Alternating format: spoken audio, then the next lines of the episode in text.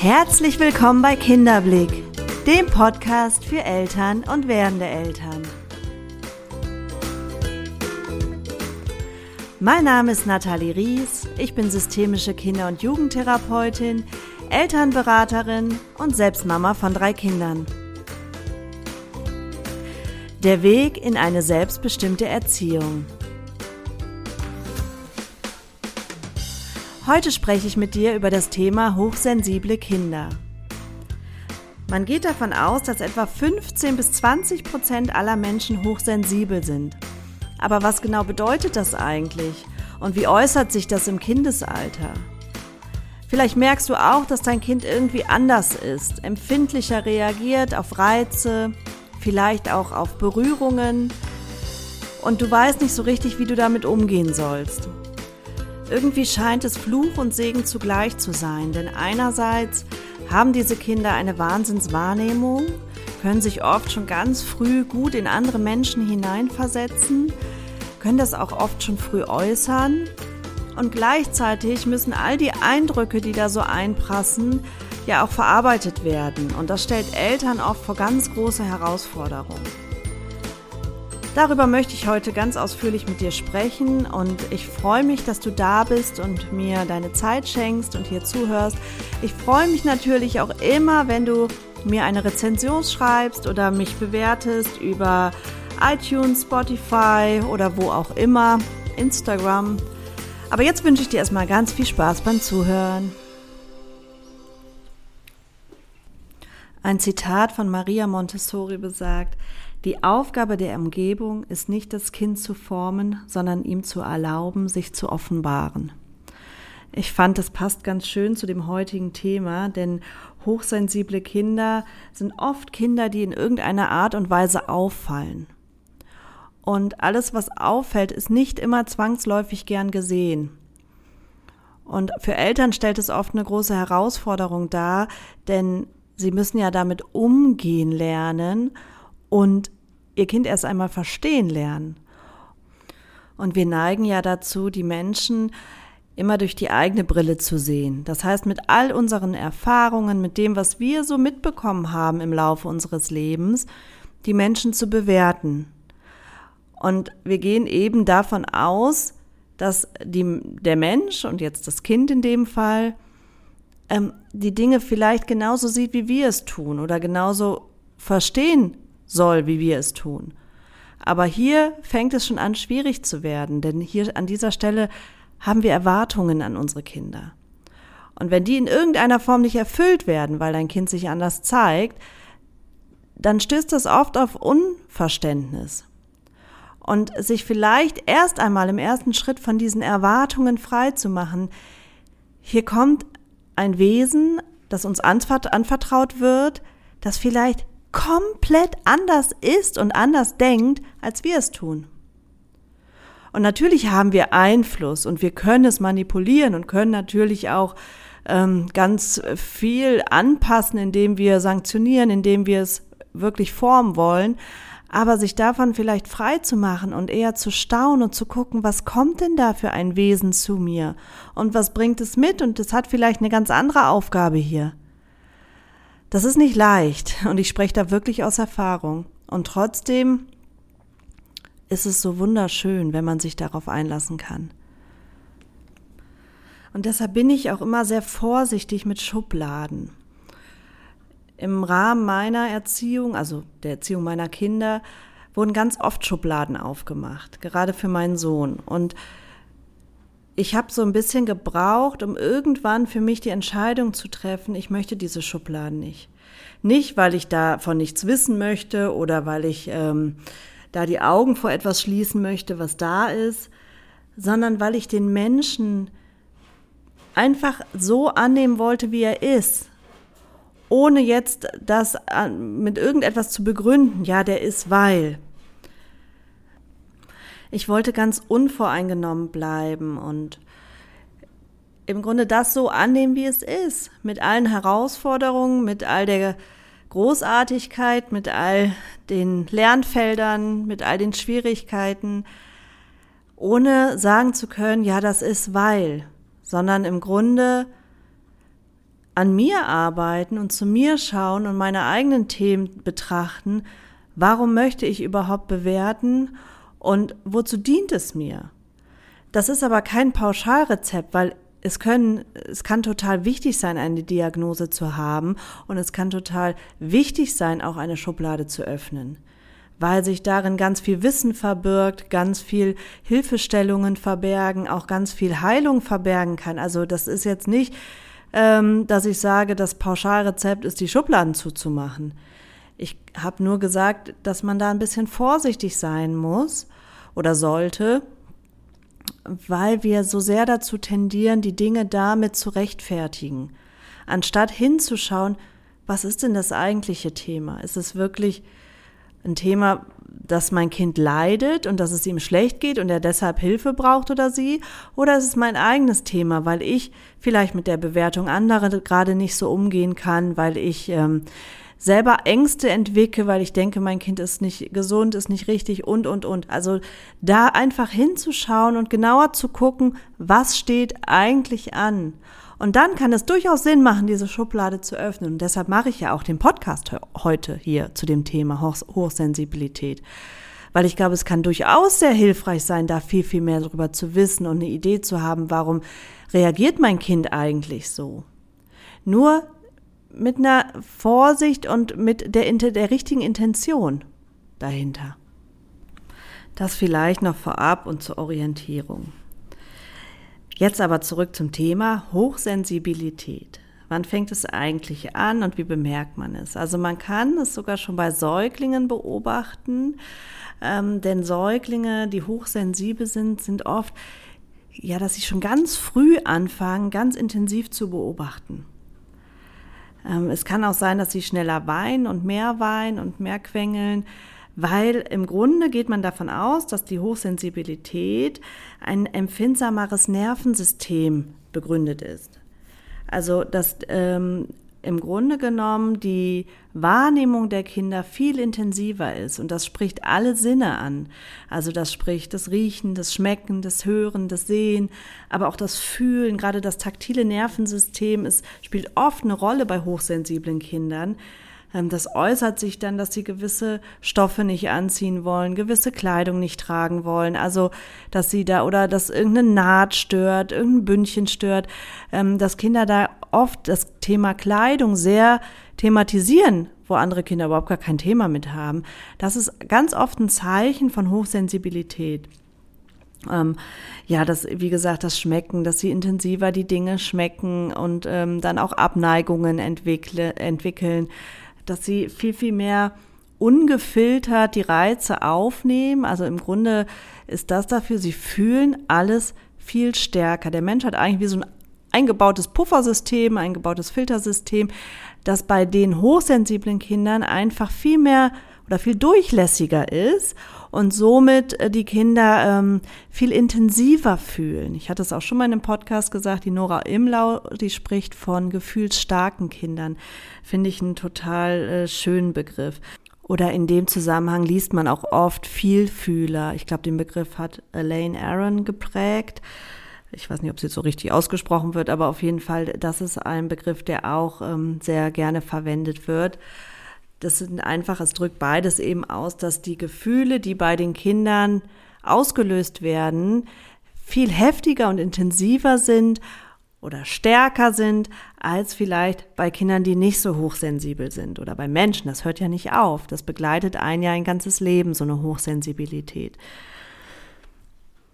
Also sämtliche Sinneseindrücke werden einfach viel intensiver wahrgenommen und die Kinder neigen dazu, alles erforschen, durchdenken, verstehen zu wollen. Also ähm, im Grunde, das sind oft Kinder, die sich ganz viele Gedanken machen, die ganz früh schon ganz viele Fragen stellen und auch sehr kluge Fragen oft stellen, ähm, weil sie einfach von früh auf das Bedürfnis haben, alles zu verstehen und zu durchdringen.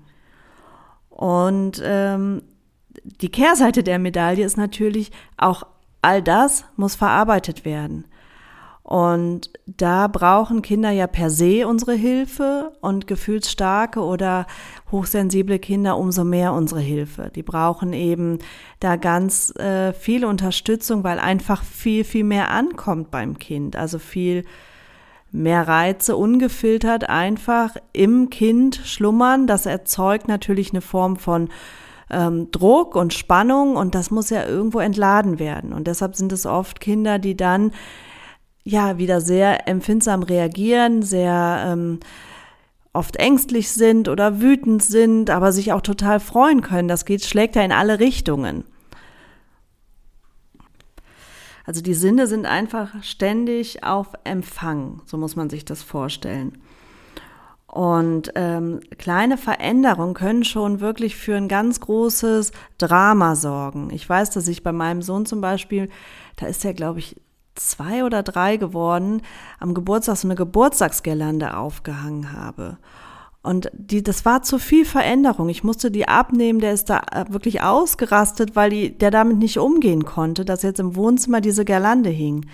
Also ähm, das ist so ganz typisch dafür, dass so kleine Veränderungen ähm, die Kinder vollkommen aus der Bahn werfen.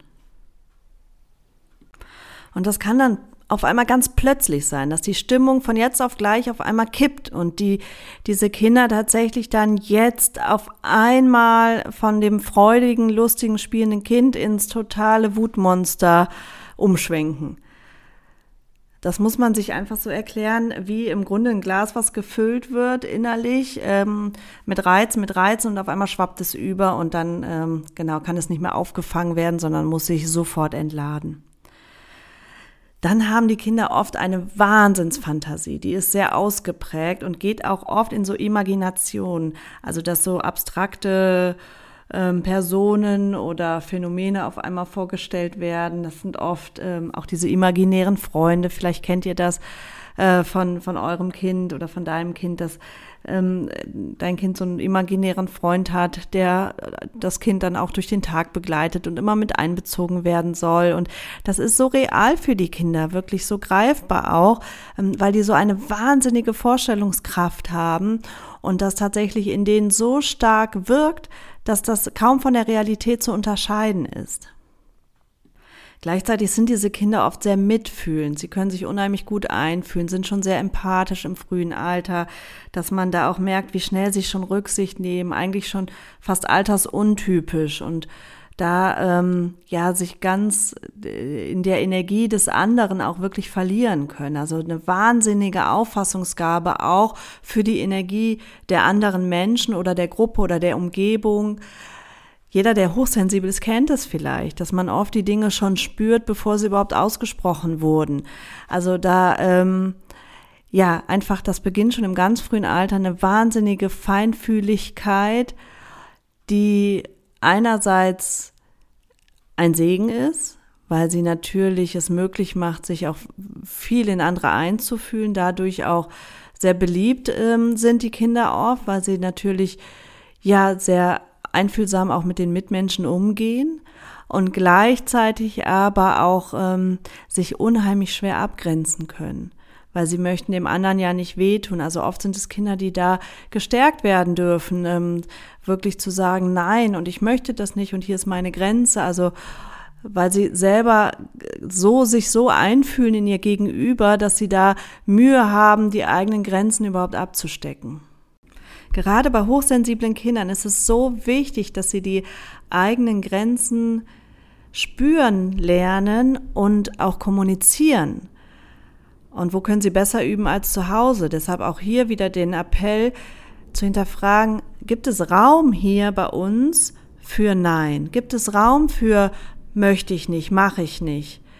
Denn wenn ich das schon nicht durfte und vielleicht nie gelernt habe als Mama, dann wird es mir sehr schwer fallen, das an mein Kind weiterzugeben oder mein Kind darin zu stärken. Und auch das ist ein total schönes Lernfeld, da erstmal hinzuschauen, ja, wie viel Nein wird hier eigentlich respektiert und wie, wie sehr achte ich überhaupt die Grenzen meines Kindes? Und oft ist uns das ja gar nicht so bewusst und ähm, gerade besondere Kinder in jeglicher Form fordern uns umso mehr dazu auf, nochmal hinzuschauen und sind umso mehr Lehrmeister eigentlich für uns. Und ähm, wenn man das so sehen kann, dann ist das für alle Beteiligten ein Geschenk, weil das, das Feld erweitert sich ja total. Genau. Ähm, wichtig für diese Kinder ist auch Ruhephasen, dass man ihnen immer wieder Ruhephasen, weil gerade so ein überreiztes Nervensystem braucht immer wieder Möglichkeiten, sich auszuruhen, zu regenerieren, um dann wieder ja auch beruhigter in den Tag zu gehen oder weiterzugehen und damit es gar nicht so explodieren braucht. Also, dass man immer wieder Ruhephasen in den Alltag mit einbaut. Dass einem auch bewusst ist als Mama oder Papa, so ein Kindergarten oder eine Schule, Grundschule, das ist schon anstrengend und eine ganz schöne Überforderung für die Kinder. Oder kann es sein, ne? weil das sind ja wahnsinnig viele Reize und Geräusche und, und, und, die da auf die Kinder einprassen. Und sich das klar zu machen, dass sie vielleicht gerade nach so einem Tag erstmal das entladen dürfen. Das muss irgendwo raus und das ähm, ja, ist ein, eigentlich ein großer Vertrauensbeweis, wenn es das bei Mama oder Papa macht. Und ähm, dass man danach auch wirklich erstmal eine Ruhephase einbaut, bevor es in den nächsten Programmpunkt übergeht, sollte es eingeben.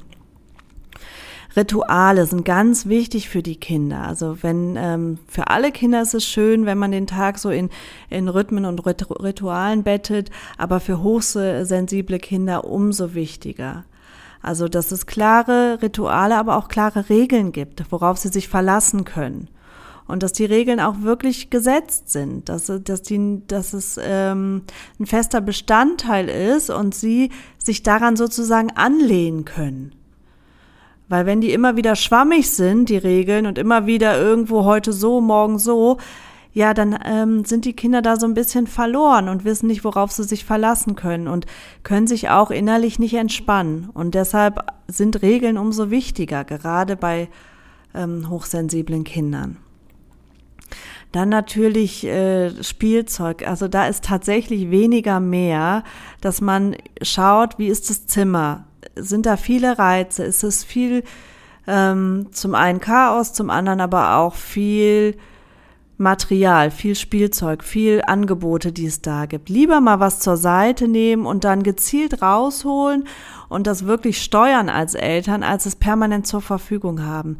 Wir unterschätzen, was bei Kindern wirkt. Gerade Säuglinge zum Beispiel, ähm, die nehmen alles wahr. Wenn die zum Beispiel auf einer bunten Decke liegen, das nehmen die wahr. Man rät immer dazu neutralen Untergrund.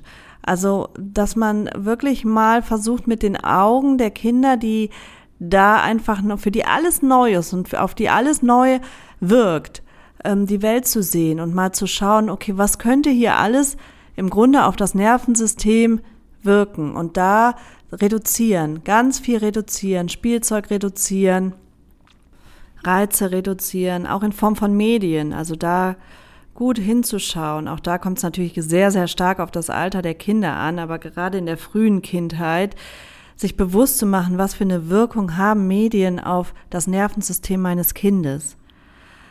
Und ich rate immer dazu, selber vorzulesen, selber ein Lied ähm, vorzusingen. Natürlich ich verstehe alle Eltern und ich bin da mit Sicherheit nicht diejenige, die mit dem Zeigefinger auf dich zeigt und sagt, äh, das darfst du nicht und das sollst du nicht.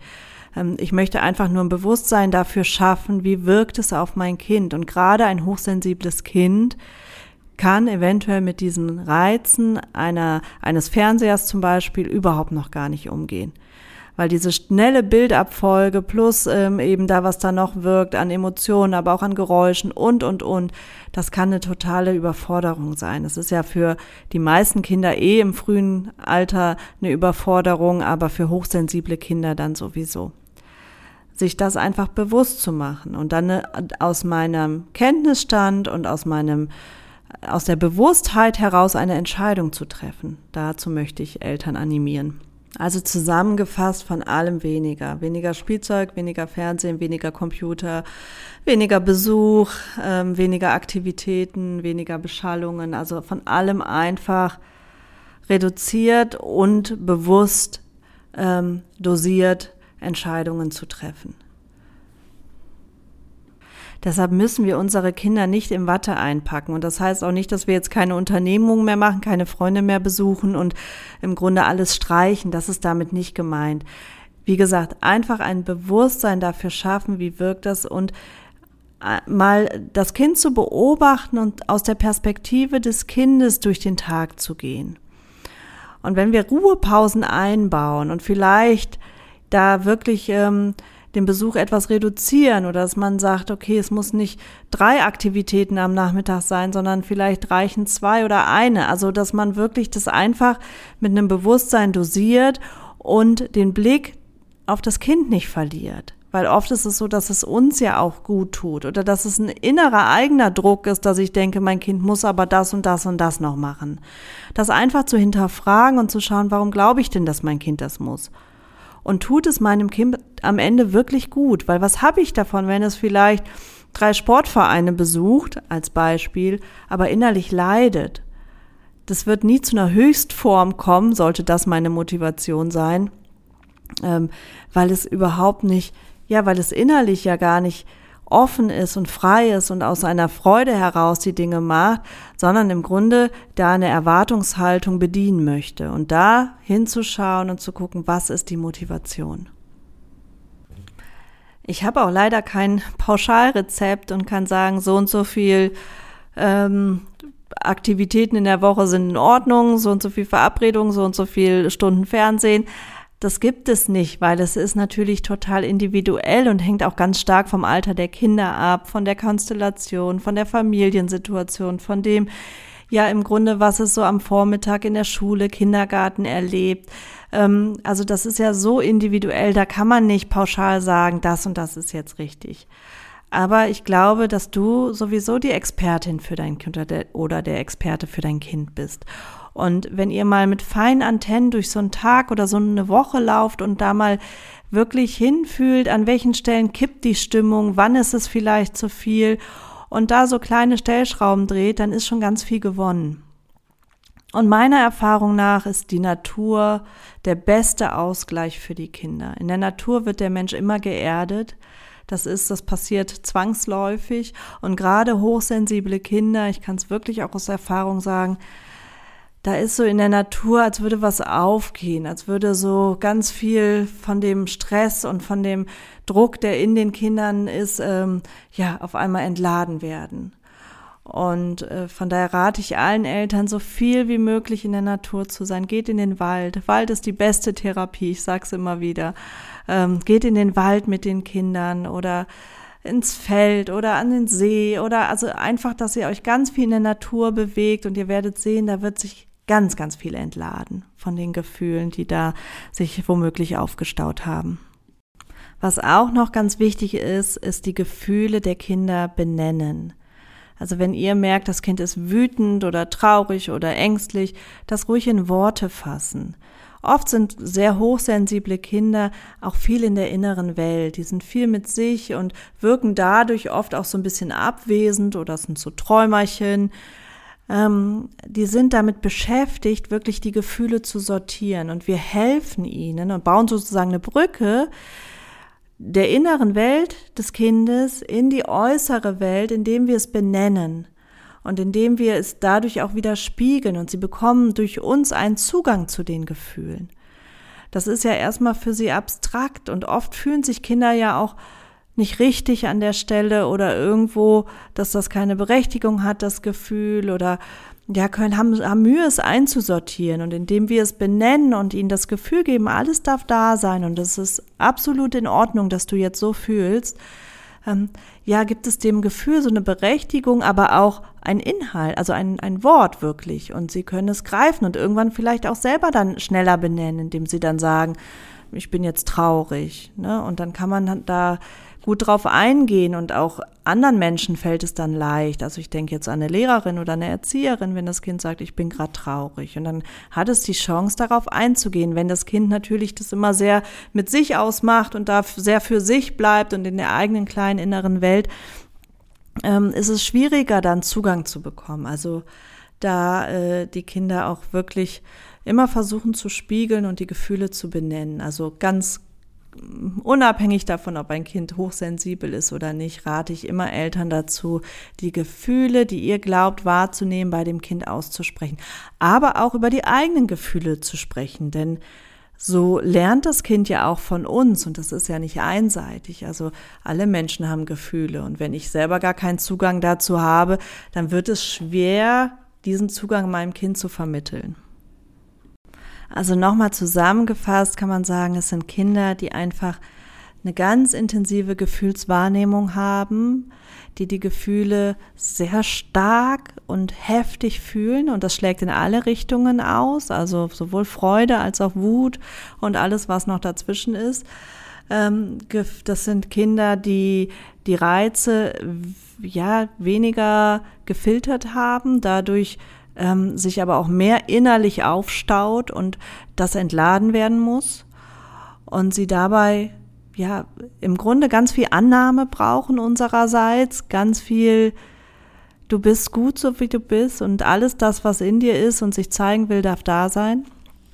Also diese Haltung und ähm, ja, bloß nicht das Gefühl, das ist nicht in Ordnung, so wie du fühlst, weil Gefühle sind da, die können wir nicht verändern, die können wir nicht wegmachen, sie sind ja da und sie wollen gefühlt werden.